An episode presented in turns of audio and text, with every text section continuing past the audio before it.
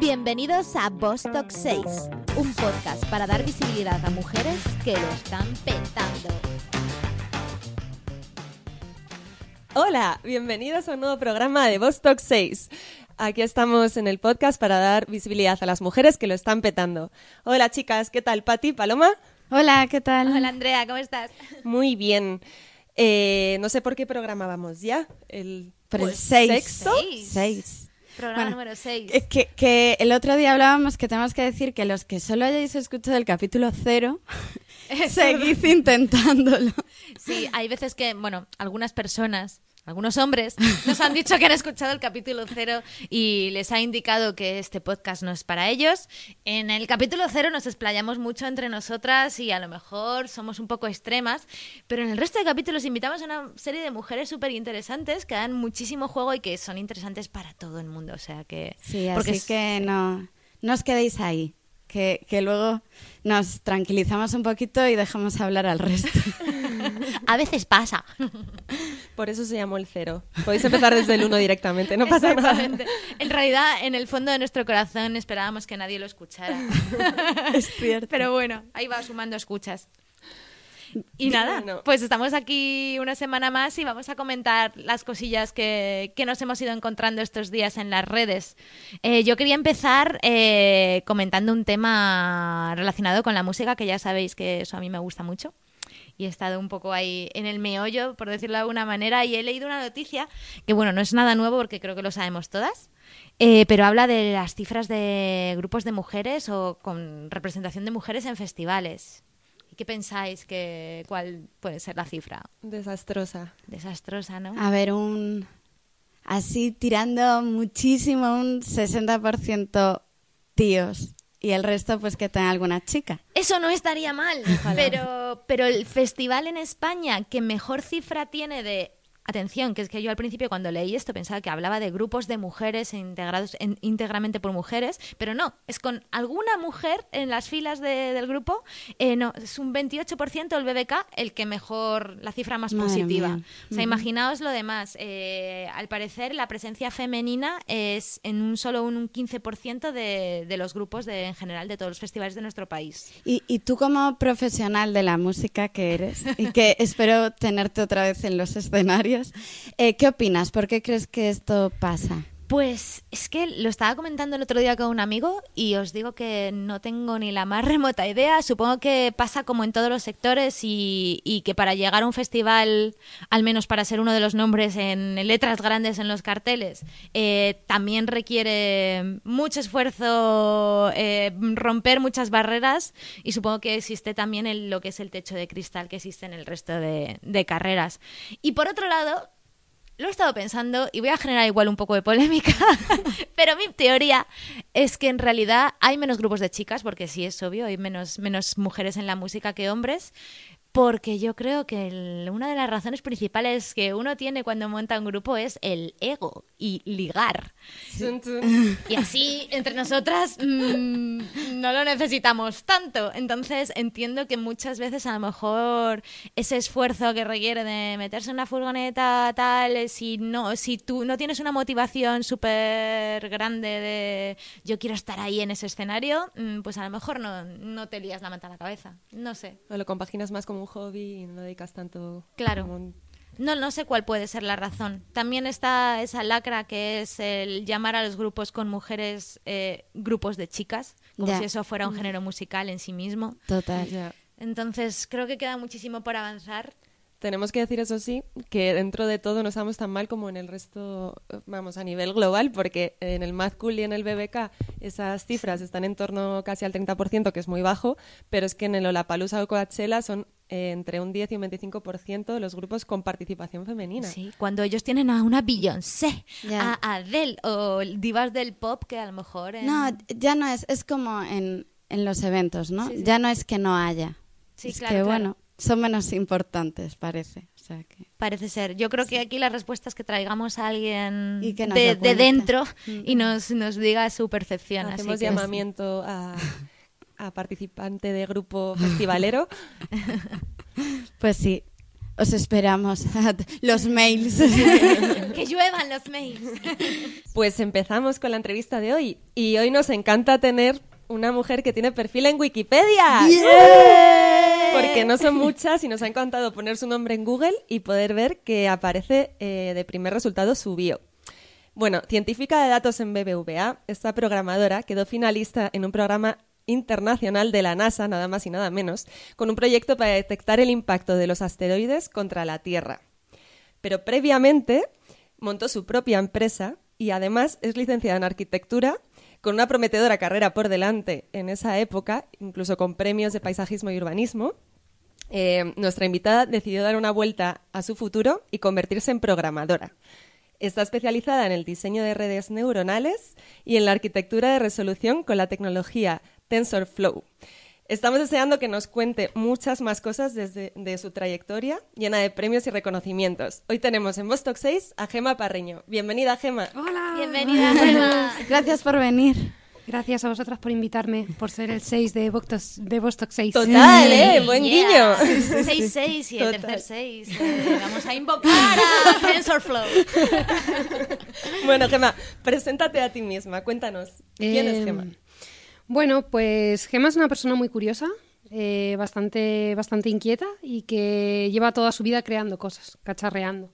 Eh, ahora más con el, con el mundo de la tecnología y la programación, pero bueno, pero yo he pasado por arquitectura, he pasado por el sector de los videojuegos y bueno, pues espero, espero eh, durar aquí bastante donde estoy ahora y, y bueno, y al final pues crear y creativa, pero enfocada a la resolución de problemas, ¿no? A, a enfrentarme a desafíos eh, solucionando, proponiendo una solución para, para los problemas.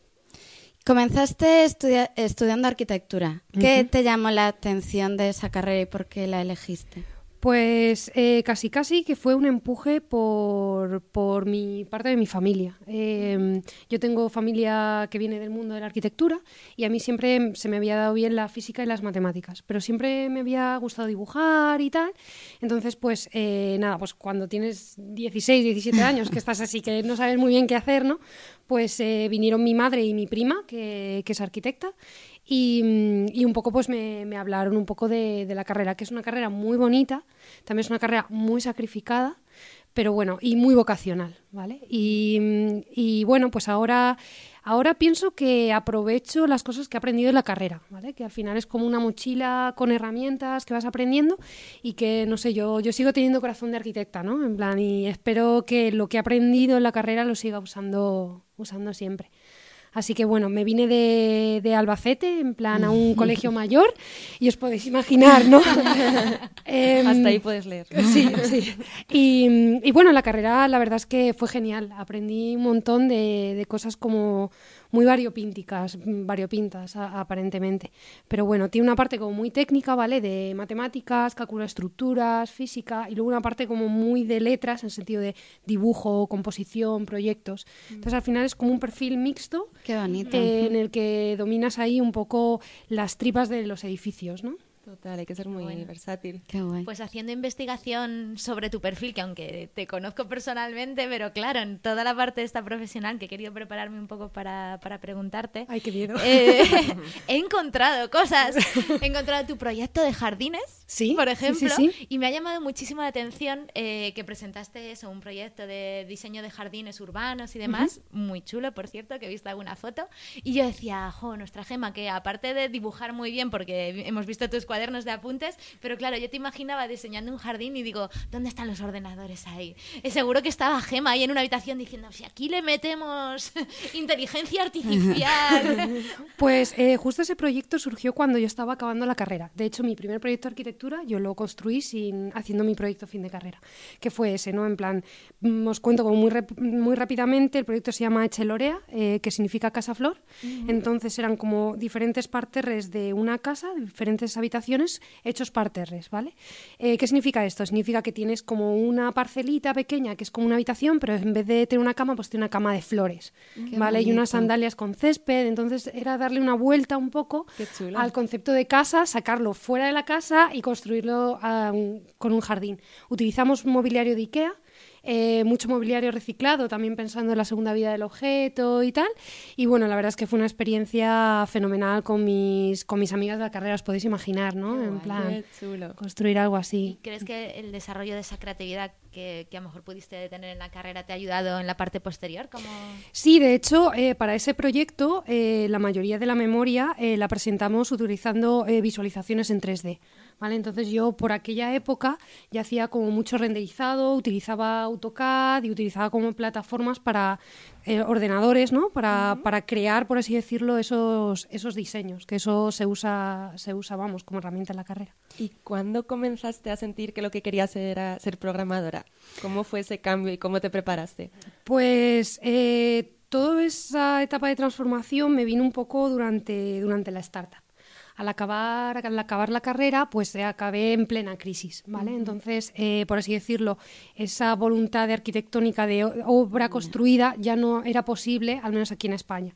Entonces, mientras buscábamos trabajo, dijimos, vamos a crear algo en digital, vamos a hacer alguna cosilla, alguna marca, a ver si tiene un poco, un poco tirón, ¿no? Entonces creamos una marca como eh, no sé si la habréis visto, eh, de videojuegos que se llama Cubicus, que eran cinco cubos texturizados que representaban las actividades diarias de un niño. ¿vale? Entonces eh, era un 3D, eran animaciones 3D de muñequitos que se iban moviendo y que cada uno pues eh, se encargaba un poco de reforzar una actividad del niño. Había uno de la alimentación, otro de la higiene, otro del sueño. Bueno, pues eh, durante esa época de startup, eh, nosotros eh, dominábamos mucho la parte de arte y de visualización. Hicimos muchos cursos, un curso de aceleración para negocio, marketing y desarrollo de cliente. Pero nos faltaba la parte técnica, ¿no? Entonces, firmamos eh, un convenio con dos universidades, con ESNE y con UTAD, que nos daban como programadores. Pero claro, a mí me costaba muchísimo entender sus sus ciclos de producción. Ellos me decían, no, esto hay que debuguear, hay que hacer el testing. Entonces, claro, yo no, no los entendía. Entonces empecé a hacer cursos, empecé a leer casi, casi por empatía, por mm, darles confianza, por saber cómo retener y cómo captar talento, ¿no? Entonces, así fue. Fue de, me tengo que poner las pilas para entender esta gente, ¿no? Entonces, una cosa llevó a la otra, pues me voy a hacer este cursito, ah, pues tal, y entonces de repente descubrí como toda la ciencia de datos es un campo mm, también muy creativo, es un campo de, en el que tienes que dar estructura a muchas cosas y entonces pues ahí un poco digamos que fue un poco un flechazo, me, me gustó, dije aquí puedo aportar mucho valor, ¿no? De la arquitectura física a la arquitectura de datos. Sí, en sí. un paso. Totalmente. bueno, en un paso han sido años. en un paso de 10 años. se cuenta se cuenta rápido, ¿no? Pero, pero sí, no fue un proceso, o sea, suena muy romántico, pero, pero ha habido momentos muy difíciles. ¿Vale? Ha habido momentos muy difíciles en los que pues los que tienes alrededor a lo mejor no lo entienden, ¿no? En el que hasta que coges tracción y solidez eh, en un campo, pues y te prescribes, pues lleva un tiempo y lleva un sacrificio y hay un periodo de incertidumbre, ¿no? De que os voy a hablar del Valle de la Muerte y cosas así, ¿no? En plan, cada uno en vuestro campo, pues, pues sabéis de qué, de qué va esto. Pero bueno, eh, yo creo que a mí la consistencia y la paciencia eh, fue lo que me dio el, el éxito, o sea que... Qué valiente, Gema. Bueno, bueno. Y, y esos momentos duros que nos comentas, en, eh, ¿a qué se deben? ¿A que tú misma por dentro no estás muy segura de que hayas tomado el camino correcto? ¿A que los demás no te reafirman en, en esa decisión? ¿O cómo fue para ti ese cambio? Eh, bueno, la- las dudas, las dudas interiores eh, siempre existen, ¿no? Siempre y luego también en mi caso, eh, hasta que vine a campus y hasta que me puse a, formarme también en campus, eh, claro, ¿cómo resolvía yo las dudas que tenía de programación? ¿Vale? Porque hay muchos errores que tienen los programadores que, claro, que ellos lo ven como cosas eh, totalmente normales, pero yo cuando empecé de repente veía como código en rojo y esto no funciona y esto no compila y claro, era como, no sé programar. Entonces era- eran como momentos como, como duros, ¿no? Hasta que, hasta que hablas con programadores y te das cuenta de que ese debugueo forma parte del proceso, ¿no? Y es que nadie te ha dicho que, que el error forma parte del proceso y que luego, de Claro. hecho, cuando tu código compila es el primer paso porque tienes que hacer refactorización y tiene- tu código tiene que ser mejor y más semántico y, y entonces, pues bueno, pues eh, cómo afrontar las dudas que vas teniendo pues técnicas, eso sí que fue pues un poco un poco duro, ¿no? Pese a que yo estaba haciendo cursos en Udacity, que, que está muy bien, que es una plataforma de lanzamiento y de aprendizaje eh, muy buena. Y luego también, pues eso, a mí la cafetería Campus Madrid me ayudó muchísimo. Porque claro, yo estaba en la cafetería Campus haciendo cosas y veía al lado a alguien tal y le podía preguntar, Qué le podía bueno, contar algo, ¿no? claro. Entonces, pues quieras que no, eh, eh, pues ahí vas haciendo cosas, ¿no? Entonces, pues O sea, que la respuesta sea un campo u otro siempre es hablar con gente. sí, sí, Pedir sí, sí. ayuda. Pedir ayuda, saber pedir ayuda, mucho que está Overflow y, y no sentirse menos por, por tener un bloqueo y Claro. por estar en esa situación, ¿no? Lo importante es saber lo que quieres e ir a por ello. Cuando, cuando hablas así de pues este proceso ¿no? de arquitectura, arquitectura y, y tanto tiempo, de repente empiezas a, a aprender a programar. Ves un concurso internacional de la NASA y dices, venga, ya que estamos, Ya que estoy con arquitectura, me lío con los asteroides. nos Eh, cuentas un poquito esa experiencia. Sí, claro. em, claro, en este camino un poco de, de aprender a programar y de empezar a hacer cosas y de ver que ya la cosa estaba como un poquito funcionando, pues sí que vi que eh, los hackatones eh, son oportunidades para aprender con los demás, para eh, ponerse un poco a prueba, ¿vale? Y sobre todo para prescribirse, ¿no? En plan de si haces, si de repente, en plan, te pones un desafío que tienes que resolver en dos días, pues bueno, pues em, también pues pones a prueba un poco tus, tus capacidades, ¿no? En ese sentido. Entonces, es una buena manera de medirte. Es como cuando estás, empiezas a correr, ¿no? O a, a hacer un deporte. Yo ahora he empezado a hacer un deporte nuevo, ahora os contaré. Y, y entonces de repente, pues, eh, corres un maratón, un pequeño maratón, ¿no? Pues entonces como que te mides y además estás con gente, ¿no? Y te ayuda. Entonces, em, surgió un poco por eso. Y luego, pues, yo qué sé, yo de pequeña, pues, eh, una de las cosas que me hubiese gustado ser es, es astronauta, ¿no? Y dije, bueno, pues astronauta ya n- es- está difícil, ¿no? Que, que pueda llegar a ser, pero Pero lo bueno, estás haciendo. un poquito, un poquito, ¿no? Pero eh, voy a ver en plan un poco qué desafíos tiene esta gente, a qué problemas se, se está enfrentando, ¿no? Una de las cosas que me gustó mucho de este hackathon y no de otros es la madurez eh, que ha demostrado la, la NASA en estas cosas, ¿vale? Porque en la innovación siempre hay, hay como cosillas entre, hay una dicotomía, hay una dialéctica ahí entre la academia y la innovación, ¿no? Eh, hasta qué punto una- uno aporta una cosa y otro otra, y a veces pues no hay permeabilidad ni armonía entre esos dos grupos que son tan necesarios y que aportan cosas tan distintas, ¿no? Eh, el otro día, pues en, en uno de los podcasts hablaba la neurocientífica de Open Science, ¿no? Entonces, eh, NASA eso lo sabe y sabe que tiene problemas y que hay innovadores de todo el mundo que pueden sumarse a resolver el problema, ¿no? Entonces, bueno, pues eso fue un poco, eso fue un poco la motivación que yo tenía. Y con respecto a los asteroides, fue porque, porque era un desafío que estaba asociado a Machine Learning, ¿vale? De hecho, eh, todos los años eh, liberan como diferentes desafíos de todo, ¿eh? En plan, entretenimiento en la Luna. Si vives en Caray. la Luna, ¿cómo, cómo, cómo te entretienes, no? Me Viendo- parece un gran desafío porque lo piensas así y dices, qué coñazo estar en la luna. O sea, guay llegar, ¿eh? Pero luego allí a ver qué haces. que Unas Netflix cartas. no llega. Te llevas la Que no que se te, se te van por ahí. Entonces, bueno, pues, em, pues nada, mm, fui ahí un fin de semana, montamos un, un equipo y la verdad es que fue una, fue una gran experiencia. O sea, recomiendo a todo el mundo. Ujú. ¿Y qué hay que hacer en caso de impacto de asteroides? Sí, lo estábamos hablando en la comida. Vale. Teníamos debajo del marco de la puerta Os cuento. cabeza, cabeza rodillas o... Os cuento. Eh, bueno, para empezar, depende del tamaño del asteroide, ¿vale? y Eh, del color, ¿no? Porque creo que también estudiabas los colores. Sí, sí, sí. eh, depende del tamaño del asteroide. De hecho, eh, los Potential Hazardous Asteroids, que son este, este taxonomía de asteroides que, que aborda este desafío, eh, impactan eh, sobre la Tierra eh, muchas veces al año. Lo que pasa es que impactan en pequeñas lluvias de, de meteoritos, ¿vale?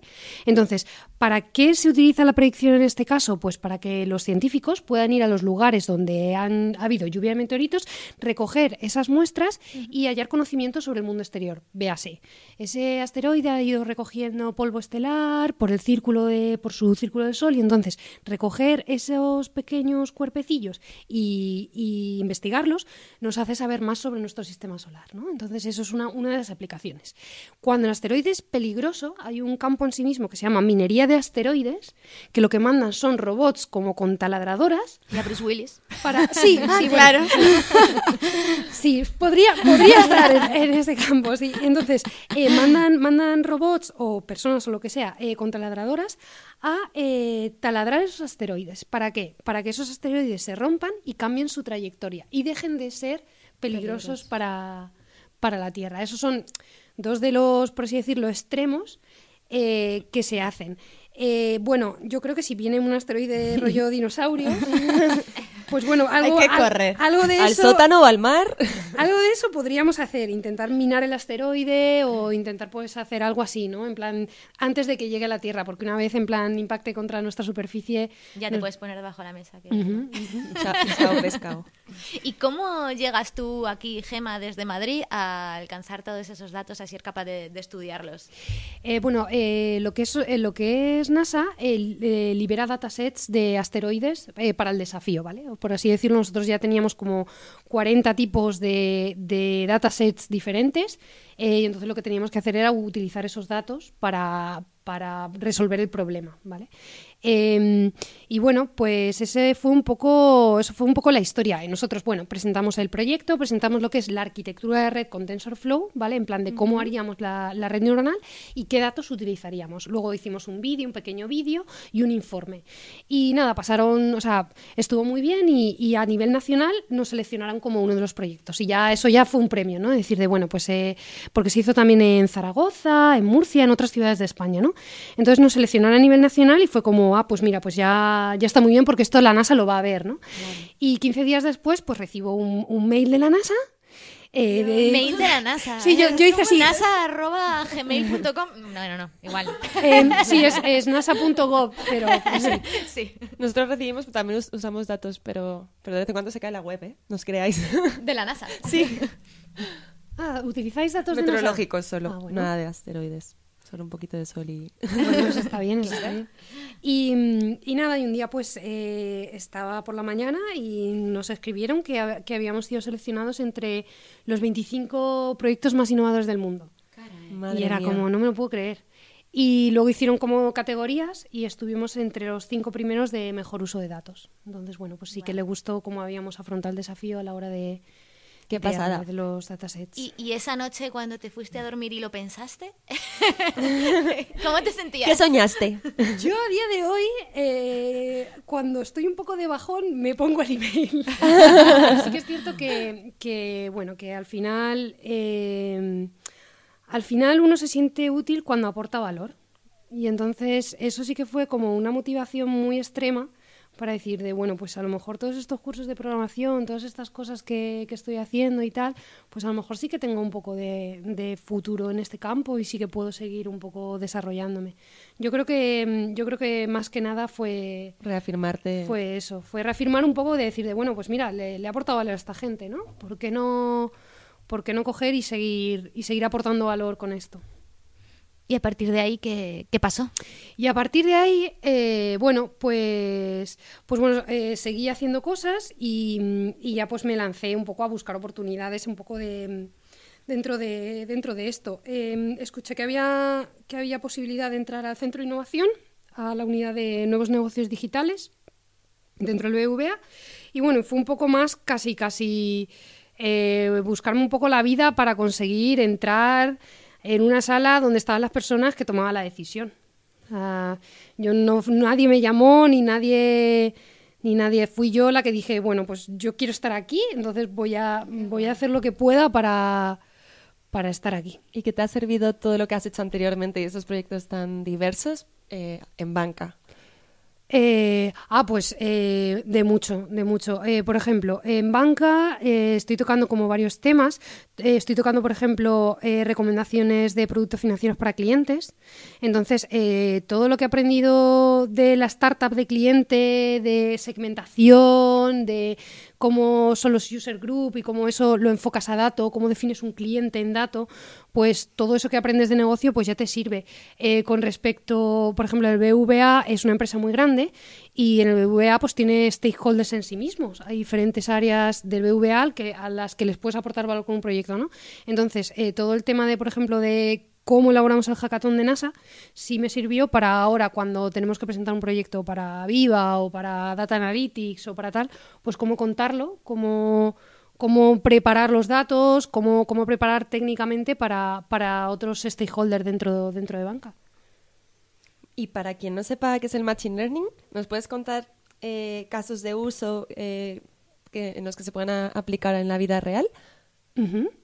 Eh, vale, pues nada, el Machine Learning se basa en todo el tema del aprendizaje automático y en cómo hacer que las máquinas aprendan o reconozcan patrones, ¿vale? Podemos utilizarlo pues en todo aquello que, que los que necesitemos como, como saber cómo funcionan las cosas o analizar patrones. Y luego, pues bueno, eh, eh, todo esto del Machine Learning es muy extenso y hay varias áreas de conocimiento donde se utiliza, ¿vale? Una de ellas es, es la visión, por ejemplo. Entonces, eh, cualquier herramienta del móvil en el que o cualquier app en la que tengas que reconocer un objeto. Señale en dónde plan- están las señales de tráfico. Exactamente. O haz una foto a tu postre y te digo cuántas calorías o de qué está hecho, ¿no? Eh, todo lo que lleve reconocimiento de objetos, pues, pues eso lleva visión artificial y eso es un área de Machine Learning. Pero también, por ejemplo, cuando se están procesando datos como tweets o estamos haciendo análisis del sentimiento o cosas así, pues estamos utilizando el lenguaje, ¿no? Y esa es otra área de- del Machine Learning. En mi caso, pues bueno, pues no estoy ni en visión ni en lenguaje, estoy como más como en análisis estadístico de datos tabulares, ¿vale? En plan de tablas o bases de datos con, con información sobre, sobre productos financieros, sobre, sobre personas o lo que sea, y entonces estoy analizando, analizando ese tipo de datos. Y Gemma, se oyen bastantes tópicos negativos a veces en torno al Machine Learning y, y cómo vamos a hacer para que no nos quiten el trabajo y acabe todo hecho por robots. ¿Qué opinas? Em, ¿Cómo hacemos para que no se vea así? Vale, eh, a ver, yo creo que el Machine Learning eh, es una tecnología que, que va a cambiar, ¿vale? Va a cambiar un poco la cadena de valores, en el sentido de que es disruptivo, eh, pero no va a quitar trabajo, los va a cambiar. Va a hacer los trabajos humanos más abstractos, ¿vale? Y va a crear una relación, eh, por así decirlo, como, como complementaria entre hombre y máquina. Eh, imaginaros eh, una persona que tenga que estar leyendo informes todo el día de accidentes de tráfico. Pues ahora no, ahora tiene una máquina que hace eso. Entonces esa persona se puede dedicar a otra cosa dentro de- del análisis de esos informes, ¿no? Se puede dedicar a optimizar esos procesos, se puede dedicar eh, a, otro, a otra cosa, ¿no? Entonces, el Machine Learning eh, hace eso, optimiza, optimiza procesos, pero no, eh, no quita el trabajo. Y yo, bueno, en mi, en mi opinión, lo que hace es que lo, lo hace más abstracto y lo, le da un grado de complejidad, complejidad mayor, ¿no? Esto pasa un poco con la revolución industrial también. De repente en la fábrica llevaron las máquinas y todo el mundo era como, Dios mío, ¿qué va a pasar? Bueno, pues eh, habrá a lo mejor sí que va a haber un momento un poco de impasse en el que tenemos que estar preparados Exacto. para Con Internet también. Para transformarnos, exacto, tenemos que estar preparados para transformarnos y bueno, y luego pues eh, aprovechar las virtudes que, que trae, que yo creo que son, que son muchas. Y esas virtudes, esas aplicaciones en el mundo real, eh, cuéntanos alguna que, que estemos a... Pues mira, a mí, por ejemplo, en plan, eh, todas las aplicaciones eh, biométricas me parecen que aportan muchísimo valor, ¿no? Cualquier detección temprana de una enfermedad, por ejemplo, eh, es algo que tiene una propuesta de valor eh, brutal. En el caso de, el caso de banca, pues eh, la detección de fraude, ¿no? O sea, al final, mm, con todo esto, pues ayudas a controlar la, la- la vida financiera de una persona. Y entonces, pues, eh, si puedes ayudarle y puedes como facilitarle ese proceso, mejor, ¿no? En plan, antiguamente el fraude, tú reportabas el fraude, te bloqueaba la tarjeta unos días, no podías hacer nada con tu dinero. Ahora el proceso, pues, está como mucho más agilizado, ¿no? Entonces, exacto. Y, bueno, pues, eh, pues en eso, en, en medicina, en banca, en deporte también, ¿no? En plan deporte, pues hay muchas aplicaciones de, de medición de, de cómo, de cómo están las personas y eh, que practican deporte y de predicción de, su, de sus capacidades biométricas. Y eso, y eso está genial, porque si un deportista élite pues tiene que estar midiendo su rendimiento eh, constantemente. Y si puedes datificar precisamente esa, esa carrera, pues bueno, pues, eh, pues muchísimo mejor, ¿no? Oye, hablando de deporte, ya me he quedado intrigada con el deporte que ibas a, a decir antes que has empezado a practicar? Cuéntanos. sí, pues mira, estoy practicando un deporte un poco singular. Os pido un poco de empatía con esto. Resulta que hace unos meses em, era el cumpleaños de mi chico, al cual tiene un montón de amigos y le han regalado de todo en esta vida, ¿no? Y entonces pues quería como sorprenderle pues un poco con una experiencia diferente. Entonces buscando por internet me encontré una academia de lucha de sables de luz. Me encanta. ¡Qué guay! Entonces dije, ¡buah! Esto es como, qué curioso esto, ¿no? En plan de ser Jedi por un día, tal, no sé qué. Y digo, bueno, pues mira, a escribir a esta gente, a ver, a ver qué tal. Y, y nos fuimos para allá. Y, y la verdad es que ha resultado ser eh, un deporte eh, sorprendentemente disciplinado y regulado a caballo entre el esgrima y el kendo. Y, y con- y- y además con, un, con una prosemia por detrás de generar como clanes y con un sentimiento de pertenencia también, eh, que yo qué sé, llevo como unos meses ya y, y la verdad es que me, me resulta súper curioso, me, me hace como desconectar también eh, bastante, ¿no? Que yo creo que es, que es importante desconectar y... Te queremos ver en acción. Y sí, sí, pues eh, ya a ver si con- a ver si intentaré convencer a Patti para, para dar una clase de prueba algún día por aquí, Yo- traérnoslo yo, a campus. yo ahí. digo sí. ¿Cómo se llama tu clan? Eh, mi clan se llama Soldados de Adamantium. Toma. O sea, Lobezno y Jedi a la vez. Hay rangos, Hay rangos como Padawan, Exacto, Jedi. exacto. Hay rangos, eh, hay rangos como en, porque tiene también el kendo, pues es un, es un arte marcial, ¿no? Entonces en las artes marciales sí que existe como, como, como toda esa idea de, de rangos, pero a la vez de, de disciplina, ¿no? De, de, de esa de, de entrenar y de hacerse mejor eh, entrenando, ¿no? Entonces eso es algo que, que es una transformación también, es como lo de los datos, ¿no? Pero, pero de otra manera. Qué ¿no? bueno. interna. Entonces, eh, sí, hay iniciado Padawan eh, y luego Jedi. Puedes Quiero ser elegir, Jedi. puedes elegir entre Jedi y Sith. O sea, que puedes elegir el Uh, lado, el lado oscuro. ¡Qué o el lado- guay! el lado luminoso de la fuerza. Y tú estás en el lado oscuro o en Eh, el luminoso, pues, Gema. pues yo todavía no lo sé porque no he llegado todavía. Estás eh, pensándotelo. eh, sí, sí, ya veremos. Yo creo que eso se descubre, ¿no? Pero podemos decirte ya que la fuerza es grande en ti, amiga. Y que, que te acompañe. Oye, ¿y el porcentaje de mujeres? El porcentaje de mujeres es muy bajo. Pues Pero- tenemos que ir las tres. Yo creo que Sí, es un buen parece- Yo lo veo. Me parece, sí. Eh, yo solo os digo que la... Perdón, todo vídeo en YouTube. Por favor, la, la- hay una clase gratuita de gratuita de prueba. Y bueno, y desde aquí pues eh, os invito oficialmente a las tres a veniros a... Y no nos podemos quemar los ojos ni... No os preocupéis, es un, es un metaquilato con un LED, ¿vale? Pero hace ruido como las espadas, o sea que... Yes, yo puedo decir que tenemos la máscara de Darth Vader arriba, así que po- podemos llevarla también para impresionar en caso Qué de que guay. todavía no seamos muy buenas. Cuando estábamos elaborando una entrevista, llegó a este a, a los papeles que estamos estamos escribiendo. Alguien la puso, yo no. Pero a- hablando así de cosas un poco frikis, ¿no? Creaste un programa para predecir la muerte de los personajes de Juego de Tronos. Sí, eh, bueno, de fui hecho, yo. de hecho eh, no es un programa, bueno, es un CodLab, el cual está accesible a todos vosotros y podéis hacerlo vosotros eh, con simplemente dos líneas de código en la consola, podéis predecir eh, cuál es el siguiente personaje que, que va a morir. Y funciona. Y funciona, funciona porque todos mueren, ¿vale? o sea, bajo esa premisa funciona. Es una máquina de spoilers. En realidad es random, pero Eh, no, está basado, o sea, está basado en unos datos que de, de Kaggle, de una plataforma de dataset, de datasets, eh, eh, eh, de en un momento determinado de los libros, ¿vale? Me parece que es después del cuarto libro. Entonces, después del cuarto libro, esos datos tabulares recogen eh, cómo, en qué año han muerto los, los personajes, a la casa a la que pertenecen. Entonces, bueno, pues sí te animo, luego te paso el, el link y sí que puedes, sí que puedes verlo. Además hay un análisis previo de, de datos también que está, que está bastante curioso. qué bueno. Es- Me encantó. Cuando lo vi ahí, que lo puso Patty, me acaba de decir, me, me encantó. Y pues con todos estos proyectos de deporte, eh, analizar personajes de Juego de Tronos, eh, ¿no te queda tiempo para mucho más o, o qué haces cuando, cuando terminas? Pues eh, soy muy rígida con mi tiempo libre. No me lo salto nunca.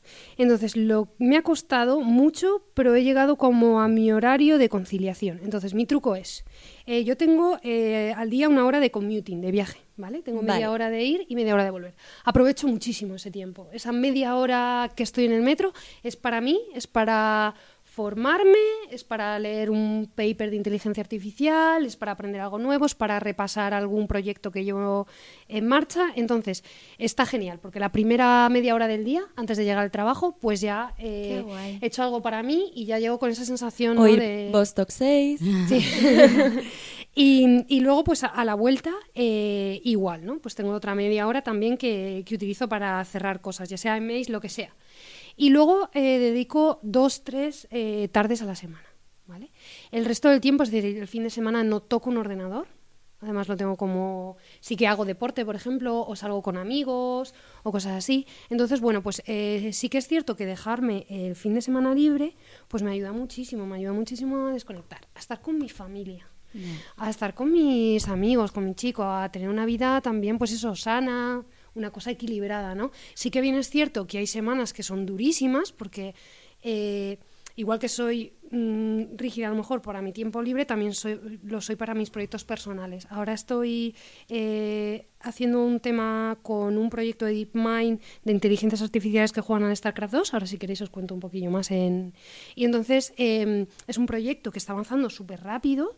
Entonces, claro, no me quiero quedar, por así decirlo, en un momento de una release técnica y tal. Entonces eso me exige pues ir como, como al día, no perder el foco. A veces me hace también el haberme comprometido un poco con este proyecto me ha hecho dejar muchas cosas. O sea, la verdad es que también estar enfocado y tal, no sé qué, pues te- también te obliga a decir a muchas cosas que no. ¿Vale? Y es algo, por ejemplo, que también yo creo que se debería enseñar o se debería tener como más en cuenta, ¿no? Que hay mucha negación, ¿sabes? En alcanzar un objetivo hay muchas cosas que se quedan Hay que priorizar.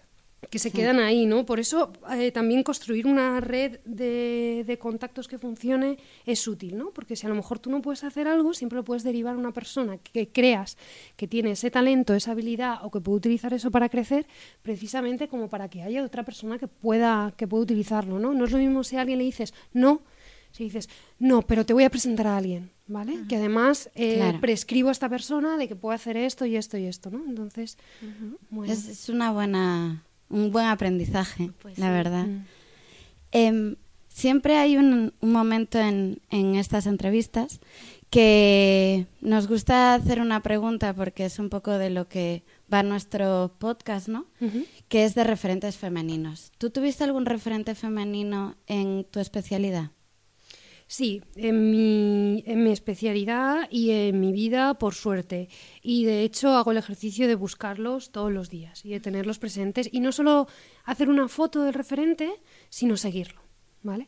Entonces, eh, a ver, mi primer referente ha sido mi madre. Porque mi madre es una mujer muy valiente que me ha entendido, porque yo sé que a veces, pues eso, muy creativa, hace muchas cosas y tal, y entonces a veces, pues como que eh, puede parecer un poco falta de foco, ¿no? Entonces mi madre entendió eso desde, mm, me entendió y me ayudó a enfocarme mucho, ¿vale? Y a saber cómo tomar decisiones para eso. Entonces, en eso mi madre, pues siempre, siempre, o sea, va a ser mi referente en eso, ¿no? Una mujer valiente que, que me ha apoyado y ha, y ha sabido sacar lo mejor de mí. En el tema profesional, por ejemplo, eh, destacaría, eh, por un lado, Amparo Alonso. Amparo Alonso es eh, catedrática de Inteligencia Artificial de la Universidad de La Coruña y además eh, preside la Asociación de Inteligencia Artificial de España Ah, y mira. es curator de un evento, bueno, curador, selecciona contenido para el evento de Big Data Spain. Yo la conocí durante eh, ese evento hace tres años cuando fui a contar el proyecto de la NASA y la verdad es que conectamos enseguida y la seguí un poco para ver qué hacía y me pareció brutal. O sea, me pareció que llevaba como 10 años eh, en el campo formando muchísima gente. eh, también, pues eso, teniendo como estuvo en Estados Unidos con su familia. La verdad es que genial. Y una vez al año eh, me invita al Big Data Coruña, que es un evento como que organiza ella un poquito más pequeñito, pero me encanta porque es estar con ella como dos o tres días y me va contando cosas. Aprendes. Sí, aprendo un montón. De hecho, le puedo preguntar como dudas o cosas que me van pasando, ¿no? En plan de, o ¿cómo afrontarías tú este desafío?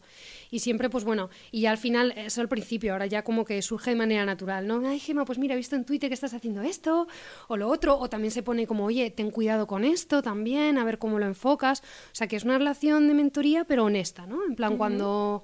¿Sabes? En plan, entonces eso, eso me encanta. Eh, luego tengo otro referente femenino, además dentro del BVA, que es Elena Alfaro, que ha estado como a la cabeza de Data Analytics durante un montón de tiempo, ¿vale? Entonces, Elena Alfaro lo que ha hecho es ser el referente y tirar eh, de toda la cabeza de analítica del BVA hasta tal punto de que ahora BBVA, o sea, Data Analytics es un poco el centro de excelencia de datos que tenemos nosotros en el BBVA, ¿no?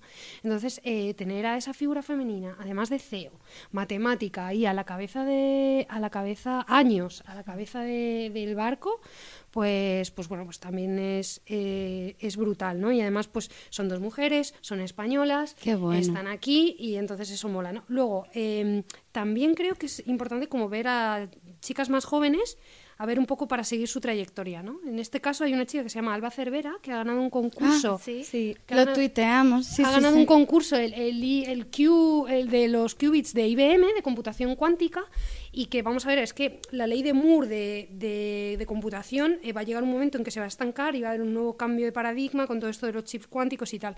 Entonces me ha parecido como súper curioso esta chica, que, que es súper joven además, y que le ha dado una vuelta de tuerca a, a todo esto, ¿no? Entonces también me gusta ver que hay gente que... ¿Sabes? Gente joven que está Que sigue un haciendo poco- cosas. Exactamente. Y qué importante yo creo que es el, el que hayas tenido los referentes de, Sí. de Amparo y de Elena cerca, ¿no? Porque, porque muchas veces lo que comentábamos es eso, que a lo mejor tienes referentes como muy lejanos de gente que está haciendo cosas demasiado grandes y te parece como que meterte en un mundo que además, por ejemplo, en, el- en tu mundo, Machine Learning y demás, es muy masculino y muy difícil, eh, puede parecer aún más imposible. Sí, también las hay. Eh, a mí, por ejemplo, eh, me llama mucho la atención una chica que se llama Kate Crawford, que fue head del Instituto de, de Microsoft, de, de Research de Microsoft, que ha escrito el informe de la Casa Blanca de Inteligencia Artificial para Obama eh, y que está como presente un poco en la comunidad del NIPS. Sí me fijo en ella, pero claro, a nivel más grande, ¿no? En plan, Claro. le sigo en Twitter, veo un poco sus ponencias, veo qué está haciendo, ¿no? Eh, luego también hay otra researcher que se llama Victoria Krakovna, que es de DeepMind y que hace temas de seguridad, que está muy bien.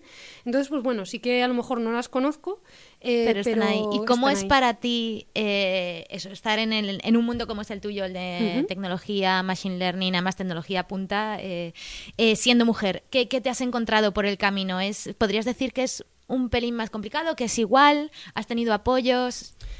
Eh, creo que es un mm, pelín más complicado. En mi caso han sido, eh, la discriminación han sido gestos o pequeñas cosas suaves y mm, cosas quizá, quiero pensar que eh, no malintencionadas, ¿vale? Entonces, eh, un binomio problema-solución, porque a mí me gusta mm, poner el problema y la solución, ¿no? En plan, por ejemplo, en plan, estás en una reunión en la que se está decidiendo temas técnicos de datos y tú dices una cosa. Bien, y a los cinco minutos, un compañero dice lo mismo. Y todo el mundo dice, ah, qué buena idea. Clásico. Lo hablamos hace poco en un, en un programa. Entonces, truco. Suele haber pizarras, ¿vale? Suele haber pizarras cerca donde puedes estar. Cuando tengas una idea, coges y la apuntas. Igual que la de tus compañeros, pero coge la apunta. Y a los 10 minutos, cuando el compañero diga tal, dices, ah, mira, sí, mira lo que he dicho, tal, no sé qué, ah, pues mira, estamos de acuerdo. Estamos de acuerdo, incluimos a la otra persona en la idea. ¿Por qué no le damos una vuelta? O sea, que eso pasa, ¿no? Sí, eso pasa, pero bueno, em, también, también yo es que creo en, en que hay que ir como solucionando, ¿no? en plan Sí. estas cosas.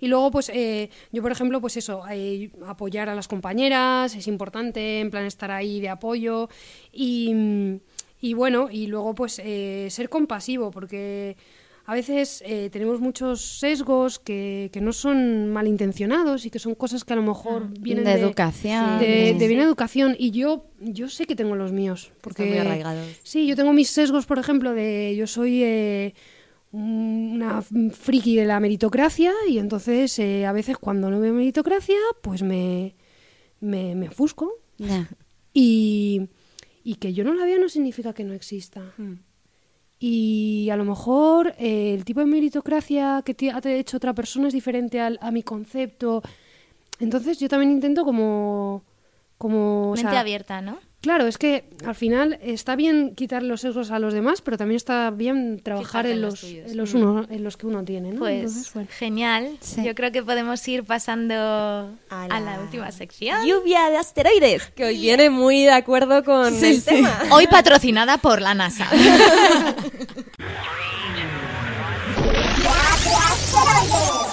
Bueno, Gema, primera pregunta. ¿Cuál es tu superpoder?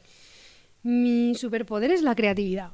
El unir cosas que aparentemente eh, no tienen nada que ver y de repente pues crear algo nuevo o el coger un problema y, y crear algo para solucionarlo. Muy buena. ¿Con qué personaje te irías de cañas?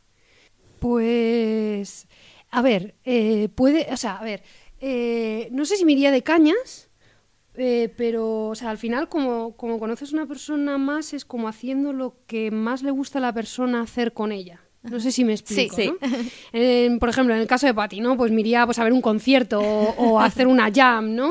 En el caso de Juan tendría pues hacer deporte o hacer alguna cosilla. En el caso de Paloma todavía no lo sé. ya lo descubriré, ¿sabes? Em, me y entonces, eh, hay una chica que creo que, que tiene una vida súper singular y que, y que y que tiene un impacto eh, realmente estremecedor, que es Malala. No sé si la conocéis. sí, sí. ¿vale?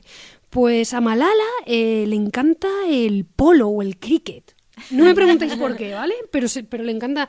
Entonces, una de las cosas que me gustaría hacer es irme a un partido de eh, cricket o de polo con, con Malala. Me encanta. Suena planazo. Sí, invítanos, nos apuntamos. Sí, sí, cuando queráis. ¿A quién le darías un buen zasca? A ver, eh, quizá eh, sería un zasca acompañado de empatía y compasión profunda. Eso vale, De- ¿no? de- Nos va. Desde el cariño. Después de esta Eso entrevista vale. sabemos que nunca le darías un Sí, zasca sí, malintencionado a nadie. Em, eh, después de todo esto que pasó de la NASA, tuve la oportunidad de, de visitar un instituto de, de astronomía aquí en España, ¿vale? En, la- en España. Entonces, eh, el director del instituto me trató fatal.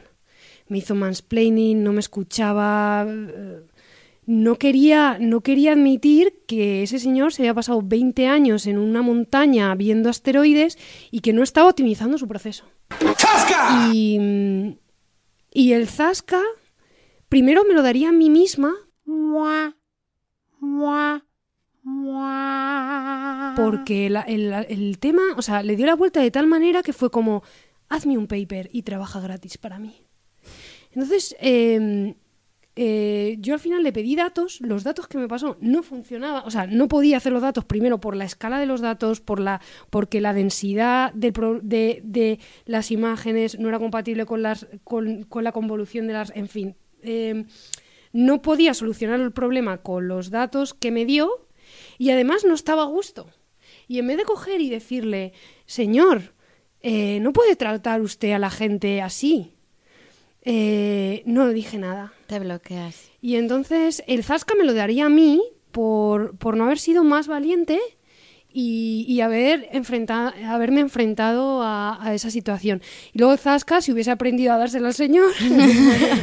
Pero bueno. Lo que nos em, pasa siempre de, ay, si lo hubiera dicho. ya, ya, bueno, no, al final no, al final no, no haces nada, ¿no? Pero, pero yo creo que es importante eh, con todo esto del zasca, ¿no? En plan, a lo mejor tenemos que usar, o sea, la, com- la compasión como arma y la amabilidad como arma, ¿no? Y, y así es que se desarma. Sí, y la empatía, ¿no? Un poco entender de Hmm. dónde viene. Totalmente.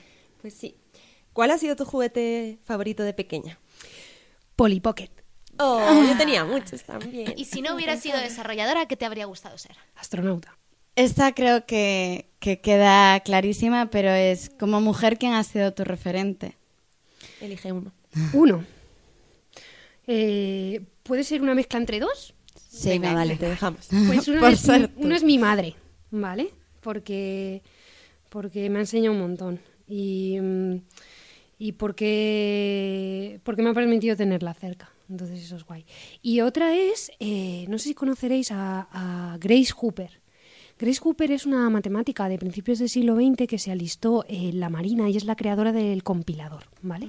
Del lenguaje COBOL y, además inventó el término de bug. Eh, Grace Hooper eh, y yo tenemos una cosa en común y es que a las dos nos, encan- nos encanta el tema de los cuadernos. Yo hago cuadernos de todo lo que voy aprendiendo. eh, en mis cuadernos pues pongo pegatinas o pongo entradas de, sitios y además pues cosas que voy a ir, cursos de todo, ¿no?